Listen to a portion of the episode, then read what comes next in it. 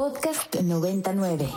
La leyenda cuenta que una tribu caminó por varios años hasta encontrar la señal indicada por sus dioses.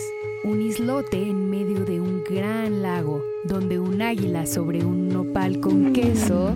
Mmm. Bistec, pastor, suadero y cebollitas. Mmm. Bienvenidos a Chilango Radio, por Ibero 90.9.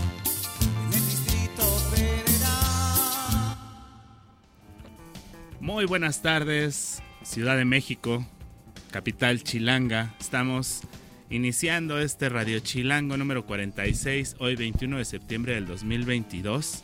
Mi nombre es Isaac Torres, mejor conocido como El Chato, y me acompaña aquí mi querida Victoria Villalobos. Hola, hola, ¿cómo estamos? Espero que el día de hoy un poco ya más recuperados del susto que nos dio la activación de este año, la activación anual del acontecimiento de el 19S.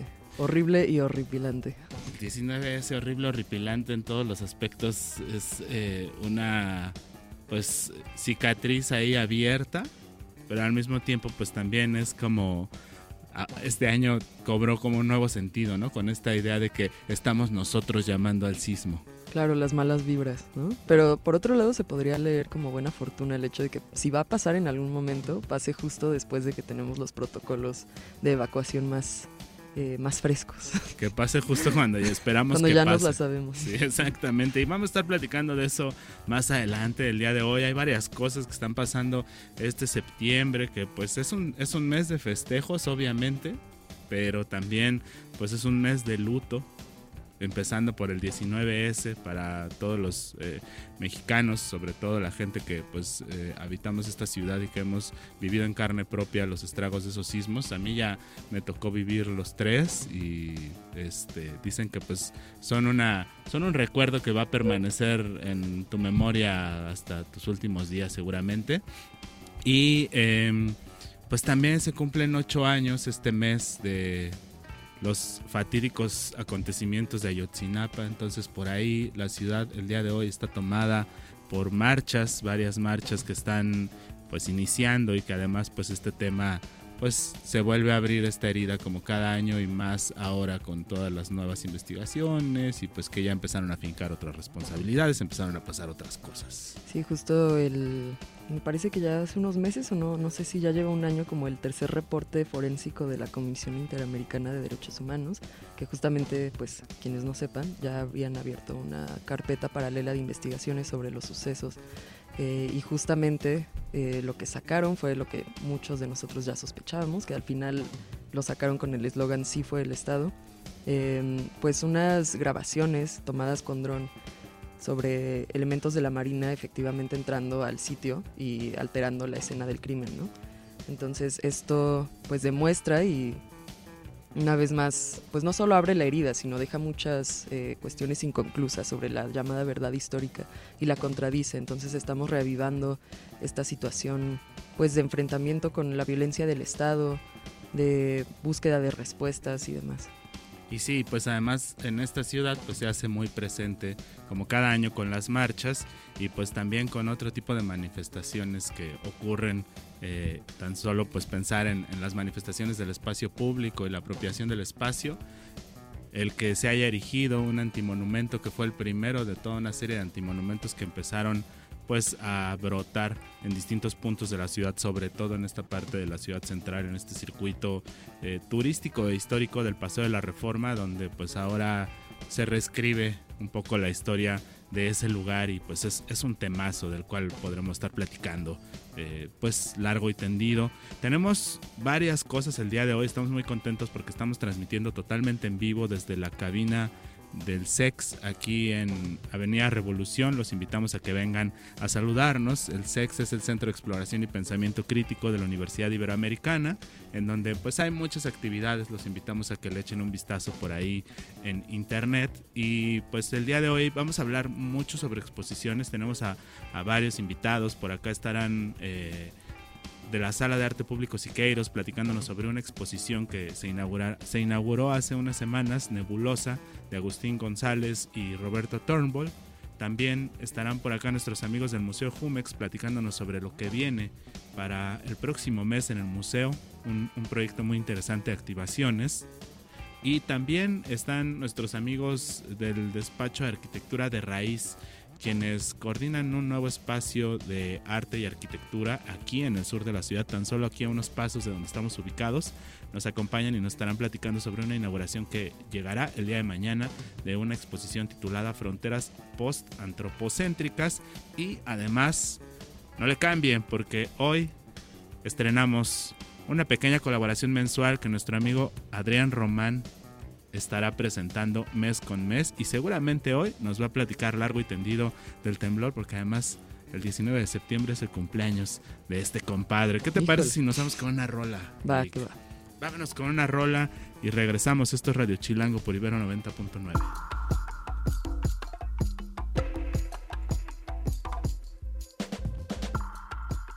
Esto que acabamos de escuchar es Que Dios te maldiga corazón de, de Mars Volta y estamos de regreso aquí en Radio Chilango. Eh, estamos ahorita en cabina con Salvador Hidalgo y Abigail Solís, que nos da mucho gusto tenerlos acá. Bienvenidos sean al SEX con C. Muchas gracias. Eh, y bueno, ellos son parte de un despacho de arquitectura que se llama De Raíz y que actualmente está ubicado en Casa Camelia, aquí en la colonia Florida. Eh, vienen a platicarnos un poco sobre la nueva exposición que se está presentando en este recinto fronteras post-antropocéntricas. Em, pues una instalación que bueno, nos darán más información al respecto de cómo se relaciona el concepto con la elección del título, eh, pero pues justamente queríamos platicarles de todo, toda la nueva conciencia sobre arte y arquitectura y arquitectura y urbanismo y arquitectura y urbanismo y ciudad y persona y humano que se está teniendo en estos momentos en la Ciudad de México aprovechando que es el Mextrópoli 2022. Eh, y bueno, ustedes cómo entran a toda esta conversación de nuevas em, reinterpretaciones de lo que implica una ciudad o un sitio habitable. Eh, muchas gracias por la invitación. Pues sí, mira, realmente justo no lo pudiste haber resumido mejor pero de Raíz Arquitectura surge no por una necesidad, pero sí con una cuestión de homenaje a entender cómo la cultura mexicana se ha tejido a través del arte, arquitectura y diseño. Es ahí en donde encontramos un hilo conductor que nos encantó en la oficina, que es pues generar una galería que sea experimental, en donde podamos dialogar con personas de eh, distintas carreras, eh, artistas, diseñadores de iluminación, museógrafos, eh, por supuesto arquitectos, y empezar a entender qué es lo que está pasando en la arquitectura hoy, cómo regresar a nuestros orígenes y cómo retomar de nuestras grandes tradiciones como es sistemas de construcción o lo padre que es todo lo artesanal, ¿no? Entonces es ahí en donde tenemos esa, esa gran semillita y agradecemos a nuestros amigos de Linterna que eh, ellos también están en Casa Camelia, en donde pues pusimos un espacio específico para el arte y creemos nosotros que puede ser un diálogo padrísimo para que al final pues eh, se difunda conocimiento, que es el objetivo principal que tenemos nosotros. Perfecto. ¿Y qué nos pueden decir con respecto al título? Que puede parecer una palabrota, pero post-antropocéntrico en realidad pues implica imaginar la disposición del espacio a partir de justamente no tener al hombre como centro. ¿Cómo, cómo es que luce esta nueva reimaginación del espacio? esto surge a partir de esta idea justo de que todo ha sido a partir del humano hasta este momento. O sea, hemos construido las ciudades, la arquitectura y todo pensando únicamente en el humano y hemos ignorado otras inteligencias y otros seres inteligentes. la naturaleza también es sabia porque tiene sus propios sistemas que se adaptan, evolucionan, etcétera. Entonces es como retomar un poco esto e imaginar un futuro donde ya no sea el humano el centro y el que decide todo, sino que se considere a otras inteligencias de la naturaleza para diseñar y para crear nuevos espacios. Y justamente por eso es interesante que hablan de la interdisciplina, ¿no? O que integran a otros saberes, eh, seres inteligentes de otras disciplinas también. Em, ¿Y qué, qué, esperan que esto suscite en el espectador? Qué sentimientos o razonamientos o pensar y sentires, eh, reflexiones se susciten a partir de esto. Mm, Bueno, la exposición está justo hecha de manera interdisciplinaria para poder tener una experiencia muy inmersiva y que entonces realmente el espectador se pueda como involucrar muchísimo en cada tema que se expone. En este caso, lo que sí nos encantaría es como invitar a la reflexión acerca de cómo las ciudades están yendo de mal en peor y es justo pues por este antropocentrismo que ya muchos em, analistas lo han nombrado de ese modo que es que únicamente importa el humano. Entonces lo que queremos es invitar a esa reflexión y también pues como hacer notar que no solamente el humano es inteligente, ¿no? O sea que existen mil inteligencias y pues invitar justo a eso, a esta reflexión y bueno, la exposición está situada en un momento pues ya una onda como medio post-apocalíptica, una vez que ya las ciudades como las conocemos se acabaron por el cambio climático, etcétera. Entonces, bueno, es como imaginar un futuro diferente en el que no nos consideremos lo único que hay en el mundo, ¿no? Oigan, y platícanos un poco sobre Oscar, Oscar Villarreal, quien es el artista, quien es quien presenta esta exposición, que el día de hoy no está con nosotros porque apenas viene en camino, pero en camino a la Ciudad de México, está cruzando otras fronteras distintas y que inaugurará seguramente mañana su exhibición. Pero pues platícanos un poco de él, qué onda, de dónde salió, es artista, es arquitecto, Sí, le bueno, pega a los dos frentes. Le pega a los dos frentes. Oscar es arquitecto del Instituto Tecnológico de Monterrey y él hizo su maestría en Londres. Este tema lo desarrolló en Londres considerando como justo las inundaciones de las ciudades costeras de Europa y ahora hizo el ejercicio con la Ciudad de México. Pero justo es su tema de maestría en Londres. Y pues muy apocalíptico lo que le tocó en esa instancia, ¿no? Y lo que ustedes dicen Correcto. que es... Eh, Fíjate que es algo que nos llamó mucho la atención, además de que él ha tenido la posibilidad de, de exponer ya en grandes lugares como en la Bienal de Venecia, en donde decíamos, oye, pero eres mexicano, ¿no? Queremos que traigas aquí esa información, esas ideas, y bueno, pues nos pareció perfecto con un poco el tema y, y la idea de la galería, que es, pues esto, ¿no? Mezclar ese conocimiento, generar una especie de workshop que lo queremos replicar con distintos artistas involucrar a gente interesada como son marcas de iluminación. Eh, en este caso estamos eh, patrocinados por Luminográfica, que estamos muy agradecidos. Y pues gente que se va sumando, ¿no? Todos van agregándole una semillita que al final, eso es lo que queremos hacer, un depósito de ideas que al final pues den un mensaje padrísimo y pues se difunda un poco el conocimiento y el arte. Pues para que quien nos está escuchando y se está emocionando y quiere ir a darse un rol, eh, por aquí nos están compartiendo en redes sociales nosotros ya la pusimos por ahí en las redes de Chilango y también en nuestras redes personales. El flyer se ve una estructura arquitectónica que tiene como, pues, pues parece como, como una suerte de celosía allí como entre orgánica e inorgánica, está como bien interesante. Me imagino que esto es como un poco más escultórico. Platíquenos qué es lo que vamos a ver, sin spoiler, spoilerear tanto. Sí, no ¿Cómo queremos spoilerear. Pero bueno, es que Oscar am, desarrolló como una nueva traza urbana, considerando otras inteligencias, como ya mencionamos, y además men- ah, desarrolló una nueva tipología am, como habitable. O sea, no es como tal una vivienda, pero lo desarrolló a partir del nido de pájaro. Entonces él como que se imagina estas estructuras en donde en un futuro pues más bien utópico vamos a vivir todos en armonía, como tanto los humanos como los no humanos. Entonces, bueno, van a poder ver un poquito de esto, va a haber una instalación a escala 1 a 1, algunas explicaciones acerca de esta nueva traza urbana hecha a partir de una inteligencia no humana que él tomó como ejemplo el modefango. Entonces, eso es lo que ven en el flyer. Muy bien, pues los detalles de esta exposición inaugura el día de mañana, jueves 22 de septiembre, y está en exhibición hasta el 14 de octubre. Eh, la inauguración es a las 6.30 de la tarde, la dirección es Camelia número 91, aquí a un ladito en la colonia Florida. Pueden acceder todo público, ¿cómo es la movida? Ah, está abierto a todo público, pero hay que hacer un registro previo al correo abigail.derraiz.mx. Muy bien. Y platícanos, ¿van a pasar otras actividades en relación a la exposición? Sí, correcto, Isaac. Fíjate que a, a raíz de, esta, de este tema tan interesante se ha sumado instituciones como la UNAM, en donde se van a generar pláticas y el artista, por supuesto, va a generar eh, una serie de pláticas en la oficina. Algunos artistas que tienen que ver con el mismo tema y bueno, eso va a ser lo padre, se va a hablar de iluminación, de eh, arquitectura, de lo que está pasando, ¿no? Y un poco el programa se extendió, entonces va a durar tres semanas. Inicialmente eran dos semanas Pero bueno, nosotros iremos avisando y pues agradecemos mucho el espacio y los esperamos a todos.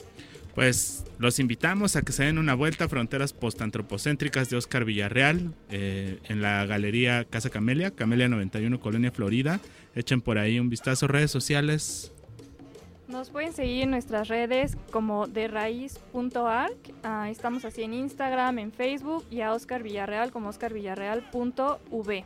Échenle un vistazo a las redes sociales, corran y láncense porque está chido. A mí me tocó ir a una exposición que tuvieron ahí de nuestro querido Eric López hace pues ya un buen rato, ¿no? Y estuvo bien chido. Justo antes de la pandemia me parece y estuvo muy padre. Pues muchas gracias por haber venido. Eh, eh, vamos a darnos una vuelta, pues estamos aquí a un ladito. Sí, echarle un vistazo a la posible utopía también. Al posible futuro que no sabemos si es bueno o malo, pero es futuro. Vamos con una rola y regresamos.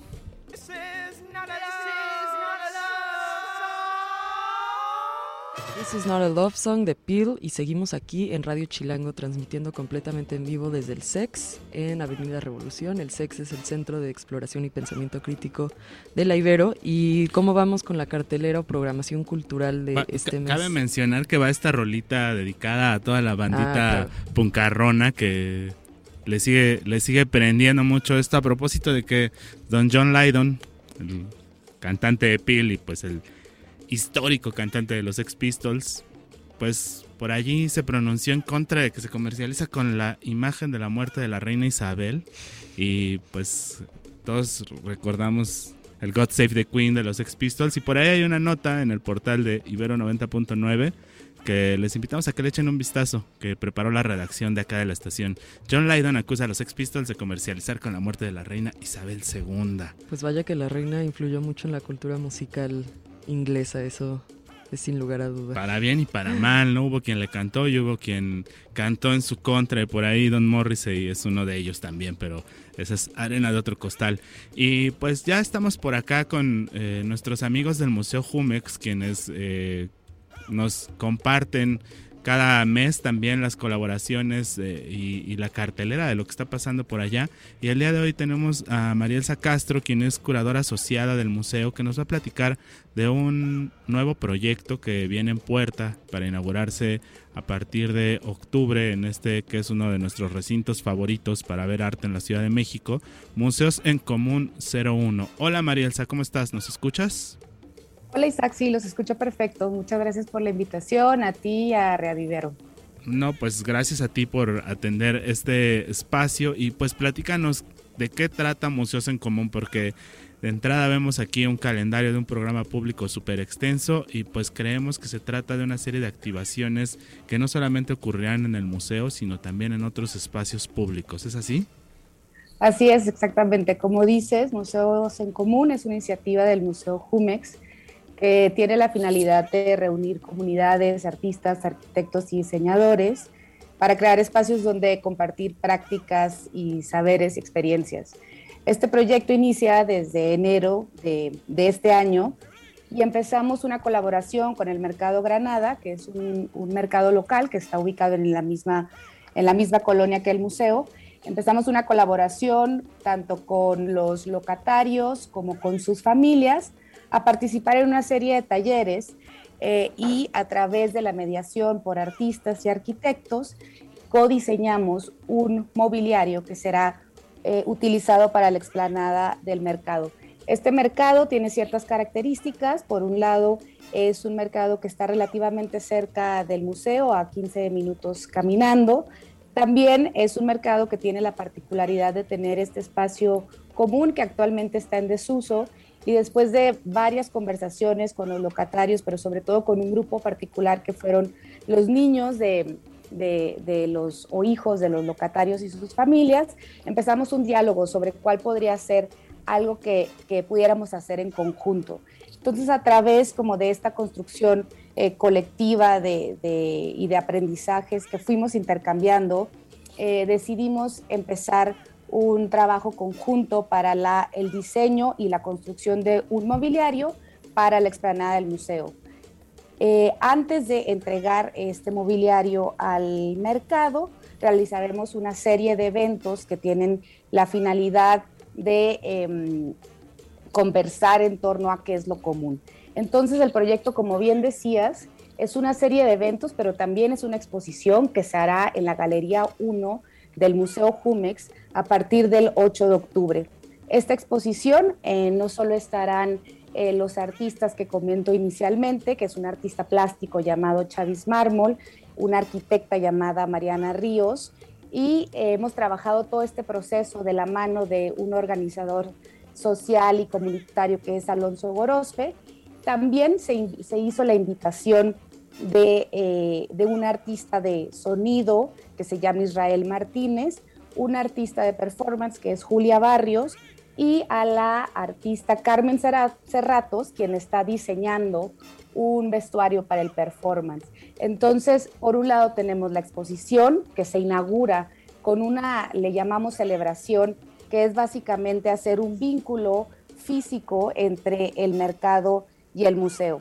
El mobiliario eh, se, traerá del Mercado Granada al museo el día 8 de octubre tendremos em, primero un, recorrido en donde habrá eh, música. Este recorrido será del mercado al museo y lo que queremos también es que las personas del mercado vengan al, museo. Nosotros hemos estado trabajando en el mercado a partir de, talleres y partidos por los artistas eh, semanalmente en donde hemos desarrollado todos estos procesos. Entonces hemos ocupado físicamente el mercado. Por eso esta invitación que le hacemos a la gente del mercado, que ahora sean ellos quien ocupe el Museo Jumex. Esta celebración, como ya dije, se realizará el 8 de octubre en el Museo Jumex. Primero será esta caminata eh, performática, después tendremos una conversación entre todos los que estamos involucrados en el proyecto y también, por último, ese mismo día a las doce y media tendremos un concierto del grupo de salsa controversia en la plaza del Museo Jumex. No, pues se oye buenísimo todo el fiestón y pues la celebración de unir a estos dos espacios, el museo y el mercado, que además son como dos de los grandes referentes de lo que es una ciudad. Que siempre uno piensa así, cuando llega a una ciudad nueva, ¿dónde está el mercado y dónde están los museos? Y aquí pues van a, van a juntarse y pues además tienes razón, están muy muy cerca uno de otro, tan solo los, los diría yo que los separa el hospital español que está ahí en medio de los dos, pero caminando se llega en nada entre uno y otro. Pues estaremos atentos a todo lo que ocurre en torno a esta exhibición. Invitamos a nuestro público a que pues le eche un vistazo a la página del museo, fundacionjumex.org y por ahí también como Museo Jumex y en todas las redes sociales también el Museo Jumex está súper presente. Te agradecemos mucho, Mariel, haber estado con nosotros y más adelante, ya una vez que haya iniciado este ciclo de esta exposición, pues eh, nos dará mucho gusto tenerte de nuevo por acá para que ya con algunos de los artistas podamos expandir este diálogo. Claro que sí, Israel. De hecho, tenemos una programación pública que es súper nutrida a lo largo del 8 de octubre al 6 de noviembre. Habrá talleres, conferencias, performance em, y paneles que dialogarán en torno a este concepto que nos interesa, que es lo común. Entonces, próximamente podemos también invitarles y hacer una invitación más puntual a cada uno de estos eventos. Muy bien, pues estaremos atentos. Pues muchas gracias Marielsa y seguiremos en contacto. Muchas gracias a todos. Vamos a ir al corte de medio programa y regresamos con nuestro siguiente invitado que ya está aquí en cabina. Chilango Radio. Se transmite por el 90.9 de su frecuencia modulada para todo el Valle de México. Chilango Radio y a todos los rincones del mundo a través de Ibero 99.fm. Camino por Narvarte, Polanco y Coyoacán. Todos los lunes descubro que llegué muy tarde a mi fin de semana. Efraín Huerta. Escucha Chilango Radio por Ibero 90.9. Tener una mochila de emergencia puede salvar tu vida. Estos son los objetos más importantes que debes guardar. Víveres para 4 días. Recomendamos llevar agua, alimentos enlatados y galletas. Directorio familiar y de emergencia con los números de los servicios de emergencia y de tus familiares y amigos más cercanos. También debes llevar cubrebocas, radio de baterías y lámpara de emergencia. Algunos radios ya tienen lámparas integradas. No olvides el gel antibacterial y un botiquín de primeros auxilios para curar cualquier herida. Es importante llevar una copia de las llaves de tu casa y tu vehículo. Agrega también documentos importantes con copia en una USB. Y por último, puedes agregar un encendedor. Procura que la mochila no pese más de 8 kilos. Y estamos de regreso en Radio Chilango por Ibero 90.9. Mi nombre es Isaac Torres, mejor conocido como El Chato, y me acompaña aquí mi querida Victoria Villalobos, que espero que ya haya hecho su mochila de emergencia. Pues la verdad es que no. Tarea para esta noche. Ni modo, vale. Tarea para esta noche. no, no voy a dormir a gusto. Les faltó decir también acá a los compadres de Chilango que pues hay que tener a la mano cambio para comprar unos bolillos por si no mm, pasa nada. Más que nada. Por tus bolillitos, ¿no? Por si está ahí el, señor de los tamales También, por supuesto. Oye, mi querida Victoria, pues ya tenemos por acá en cabina a nuestro siguiente invitado del día de hoy. Eh, que nos va a platicar sobre un proyecto, uno, de estos espacios que también nos encanta del arte contemporáneo en el circuito del bosque de Chapultepec, que es la Sala de Arte Público Siqueiros, que para quienes no la conozcan, tienen que ir a conocerla y más ahorita que acaban de reabrirla después de un proceso de, remodelación bastante, bastante este, largo que tuvo lugar y que forma parte también de todas estas acciones que se están haciendo en el bosque de Chapultepec eh, como parte del proyecto Chapultepec Naturaleza y Cultura en el que se está creando nueva infraestructura, se está expandiendo eh, el bosque hacia otros límites y pues también estos museos que ya son clásicos que están allí como el de arte moderno, el Tamayo y la misma SAPS, pues les ha tocado una manita de gato. Y la SAPS es especial porque fue una de las casas de David Alfaro Siqueiros.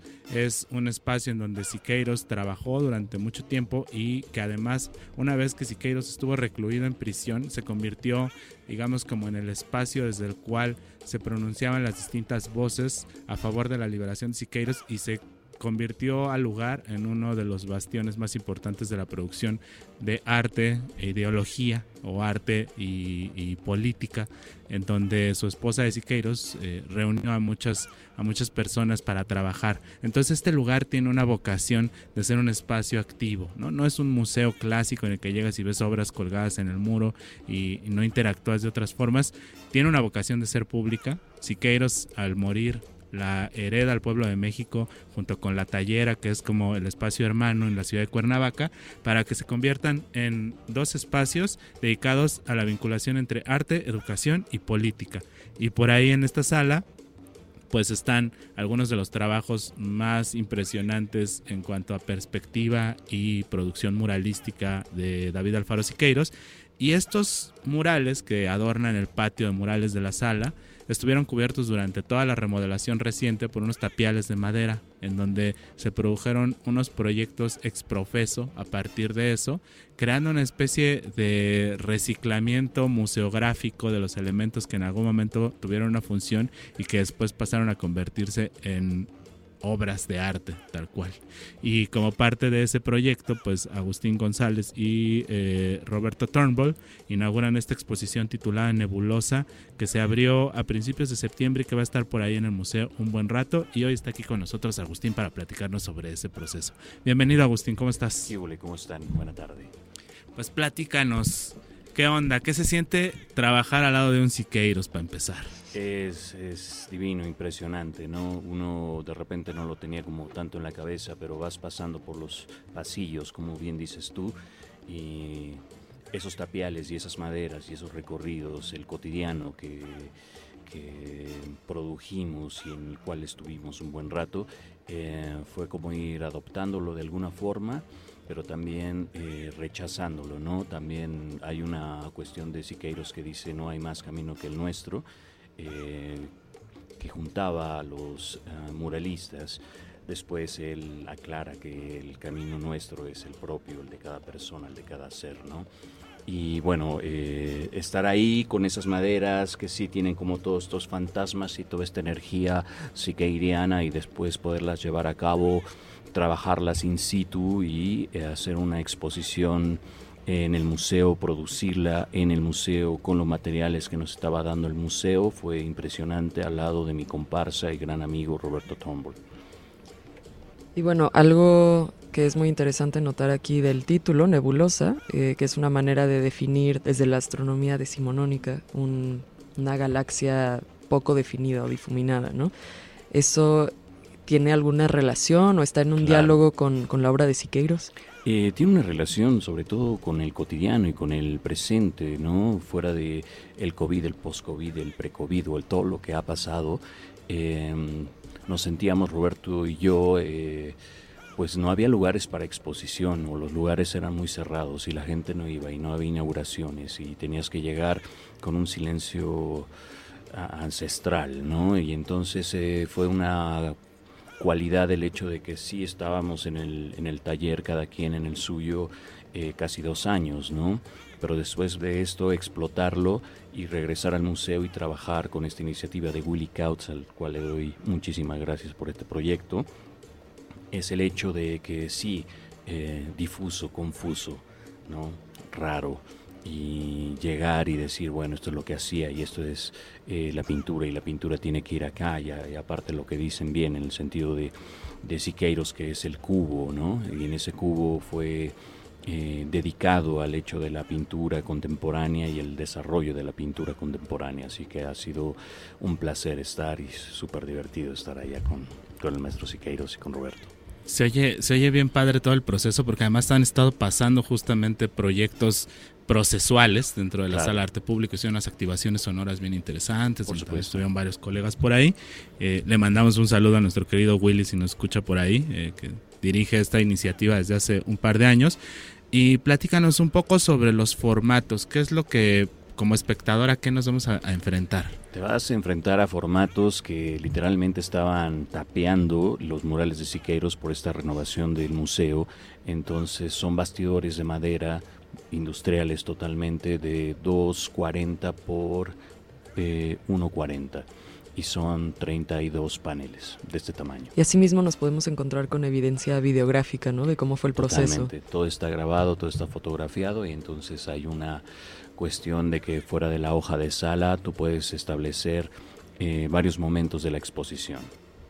Oye, Roberto, y platícanos un poco más. Perdona, ya me. Guti, Guti, para los estoy, estoy cambiando acá el nombre porque es la venganza de, Moctezuma que hace ratito me dijeron Israel. Agustín, eh, Guti, y Roberto es el colega con el que estás produciendo esta exposición. Eh, platícanos un poco más sobre tu chamba. Eh, aparte de esta exhibición, tú haces pintura principalmente. ¿Dónde podemos encontrar este trabajo? hago pintura, hago grabado, hago dibujo. Eh, participo con un colectivo que es el segundo piso para hacer instalación con Omar Barquet, José Luis Landet y Moris. Y bueno, ya llevo un ratote trabajando.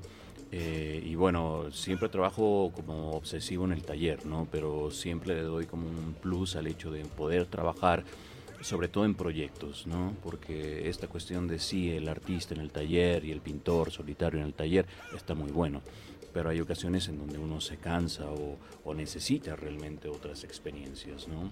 Este fue el caso. Eh, y bueno, sí, trabajo acá, eh, estoy regresando de Santiago de Chile, en el cual estuve 10 años por allá, por el sur, y siempre el trabajo me ha llevado a viajar de un lado para el otro, entonces eso ha estado muy bueno en el sentido de un nomadismo y de una búsqueda sobre todo a nivel de materiales, a nivel de imágenes, a nivel de tema y a nivel de construcción. Mira, ahí, ahí me saltó la curiosidad, Arta, que estuviste en Santiago de Chile, pues hemos recibido muchas noticias de Chile en los últimos años. ¿Qué onda? ¿Cómo está la movida por allá? ¿Por qué te regresaste? Eh, pues, eh, por cuestiones personales, ya. ya sabes.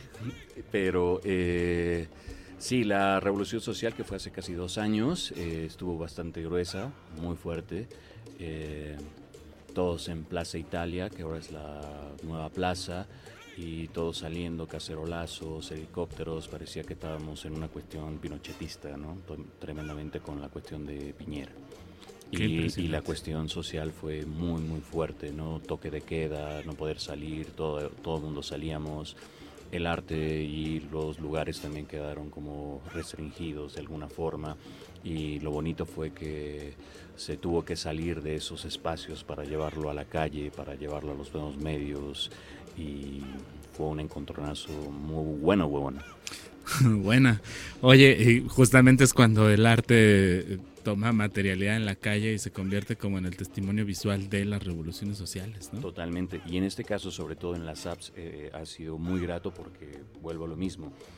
Con estas maderas, eh, uno trabaja con lo que hay, ¿sabes? Eh, de repente uno piensa que no, si este güey va a comprar con unas telas, si va a hacer una pintura, si va a utilizar óleo, y, y para nada, ¿no? Es una investigación y creo que ya estamos un poquito fuera de, este, de esta idea del arte o de que el material per se te hace artista. No, el artista es una búsqueda, es un investigador, es un trabajador y está lleno tanto de cuestiones sociales como de cuestiones eh, propias.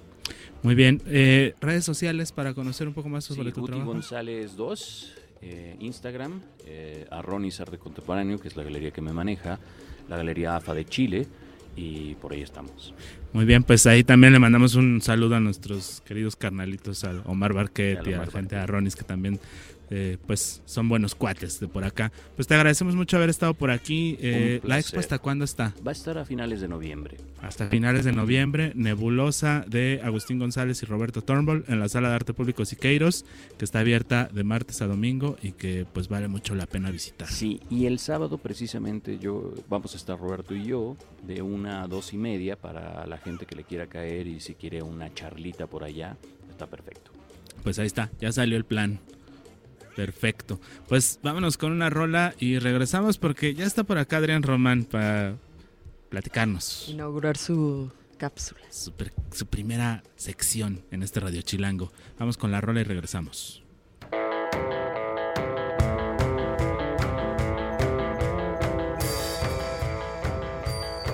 Danza del Sol de los Cogelones, una rola movida, así como nuestra tierra nacional. Se puso perrona esa rola, ¿no? Para Sí. sacudir acá el segundo bloque del Radio Chilango. La cabeza, las piernas, Y todo el cuerpo.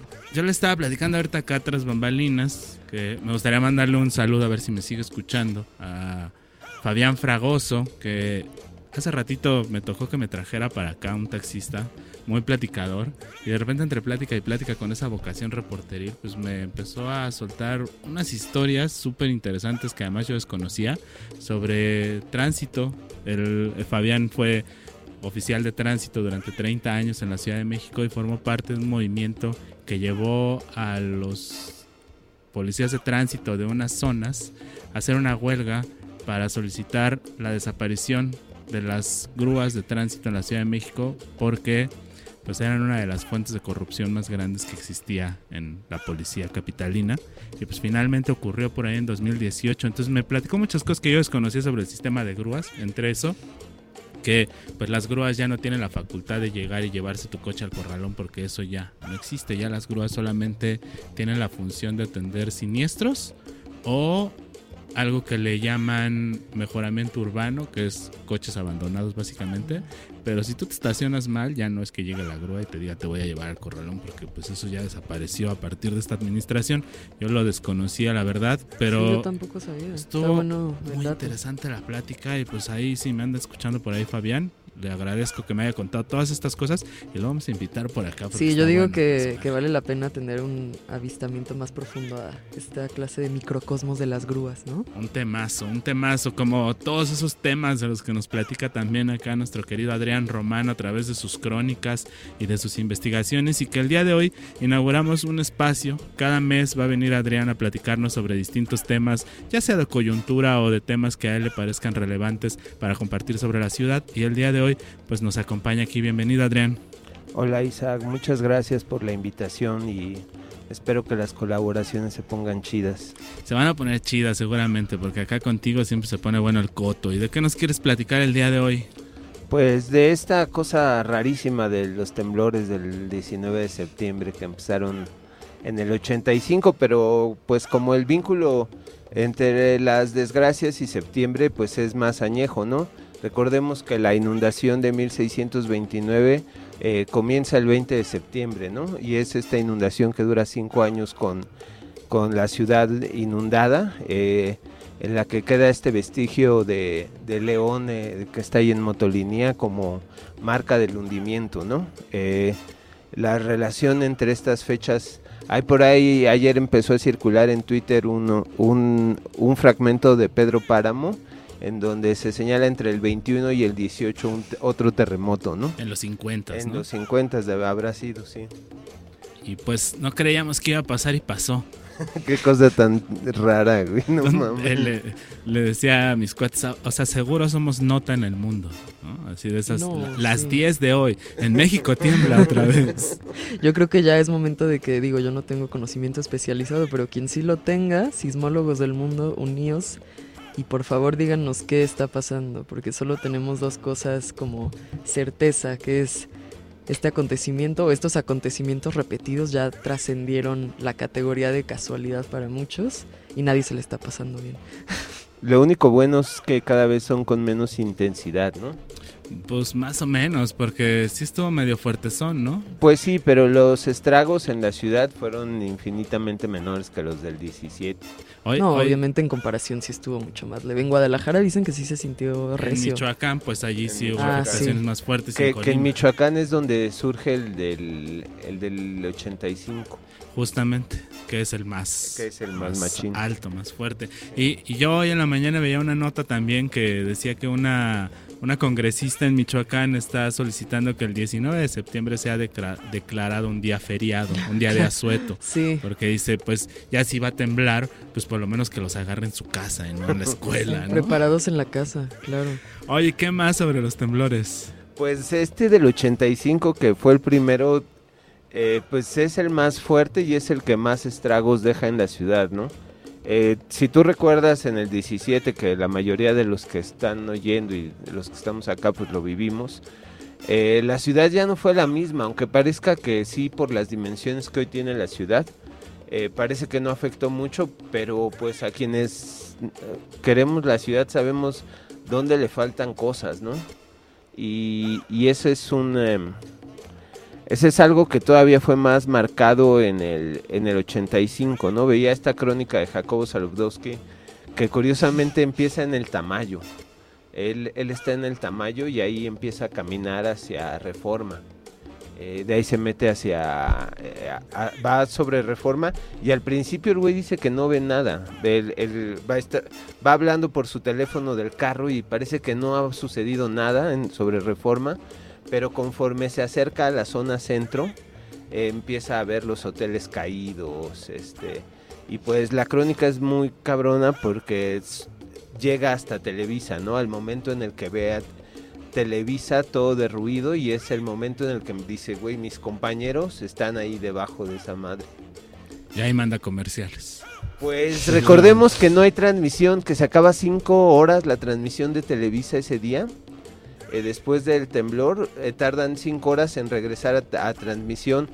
Eh, este güey empieza a grabar con una cámara que lleva y con un y con su teléfono. Empieza a transmitir, Este pero empieza- por radio, ¿no? Ajá, por radio, sí. Este, no, no había forma.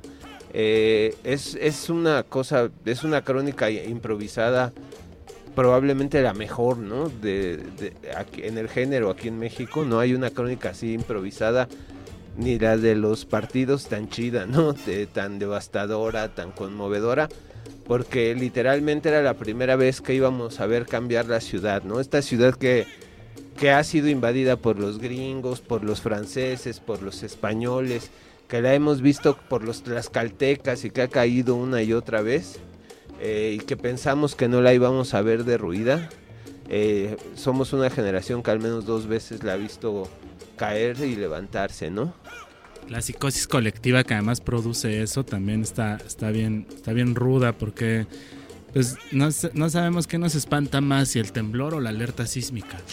Eh, yo creo que es la alerta sísmica. Eh, a mí me parece que hay un fenómeno bien cabrón, que no vi ayer porque no hubo estragos, pero la solidaridad del chilango, eh, yo creo que el chilango vive en una sociedad resquebrajada hasta que pasa el temblor. Eh, justo después de los temblores, eh, no- yo que paso la vida en la calle, nunca veo más solidaridad que después de un temblor, ¿no? Claro, por supuesto. Claro, y ese es un temor que todos sentimos justo ahora que mencionas lo de la alerta sísmica, es eh, yo creo que un fenómeno sonoro que vale la pena también estudiarse más a fondo, ¿no? De que eso sí, yo había leído una nota, pero no sé si sea real, no sé si tú Adrián me la puedes clarificar, eh, sobre una, una señora que unos días después del sismo del 17, ya ven que hubo una réplica y volvió a sonar la alarma. Em, y que esta mujer saltó del, del edificio en el que estaba por el miedo de, no sé, el desmadre de evacuar, etcétera, etcétera. Es, es una. A mí me parece que entramos en una especie de pánico colectivo. Ayer lo noté en mi edificio. Bueno, antier, en mi edificio. Eh, la gente se comporta, tiene como el síndrome de George Constanza, ¿no? De salir corriendo atropellando a quien se le pare enfrente y menospreciar otras vidas, ¿no? Eh, en mi edificio la señora del quehacer estaba haciendo la limpieza y pues ella dejó la cubeta en cuanto escuchó el sismo y ninguno de los vecinos que bajó delante tuvo la osadía de levantar la cubeta y bajarla. Y obvio un señor chocó con la cubeta y se puso un madrazo, ¿no? le fue Este, peor. Le fue peor, güey, se, se hubiera quedado en su, En su casa. casa, sí. Oye, y además, pues aquí sale otro, este, otro detalle que ya es como más de biógrafo, pero pues resulta que tú cumpliste años el 19 de septiembre y te Qué- qué cantaron. efeméride tan Le icónica. cantaron la alerta sísmica. Dos veces. ¿Qué se siente cumplir años ese día? Pues no manches, es como... Aparte de todo, de estos tres temblores, mi abuela, que era partera y que me trajo al mundo, muere un 19 de septiembre, ¿no? Entonces ya siento que es... O sea, que ya mejor me encierro con los perros a escribir porque ya siento que si festejo algo pasa. Sí, claro, es como, como decía el meme ese, así como de no me puedo brincar del 18 al 20. No podemos pasarlo sin saber.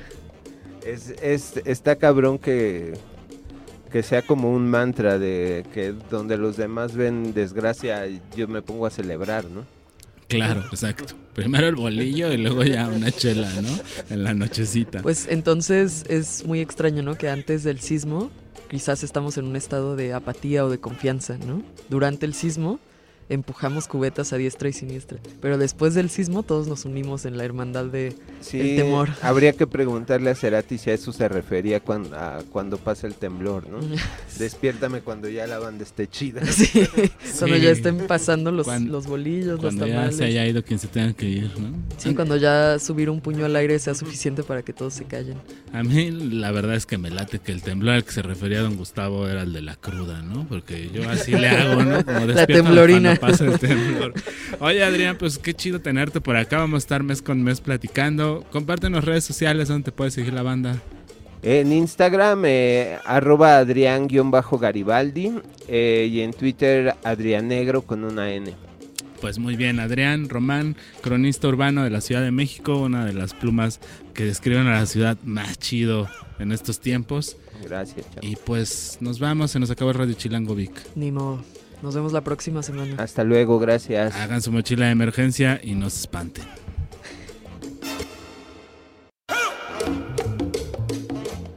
Es el lugar donde todo ocurre. Chilangolandia. El ombligo de la luna. El valle de Anáhuac. Con el aire menos transparente. Transparente. Chilango Radio. Por Ibero 90.9. contenidos como este, descarga nuestra aplicación disponible para Android y iOS o visita ibero909.fm.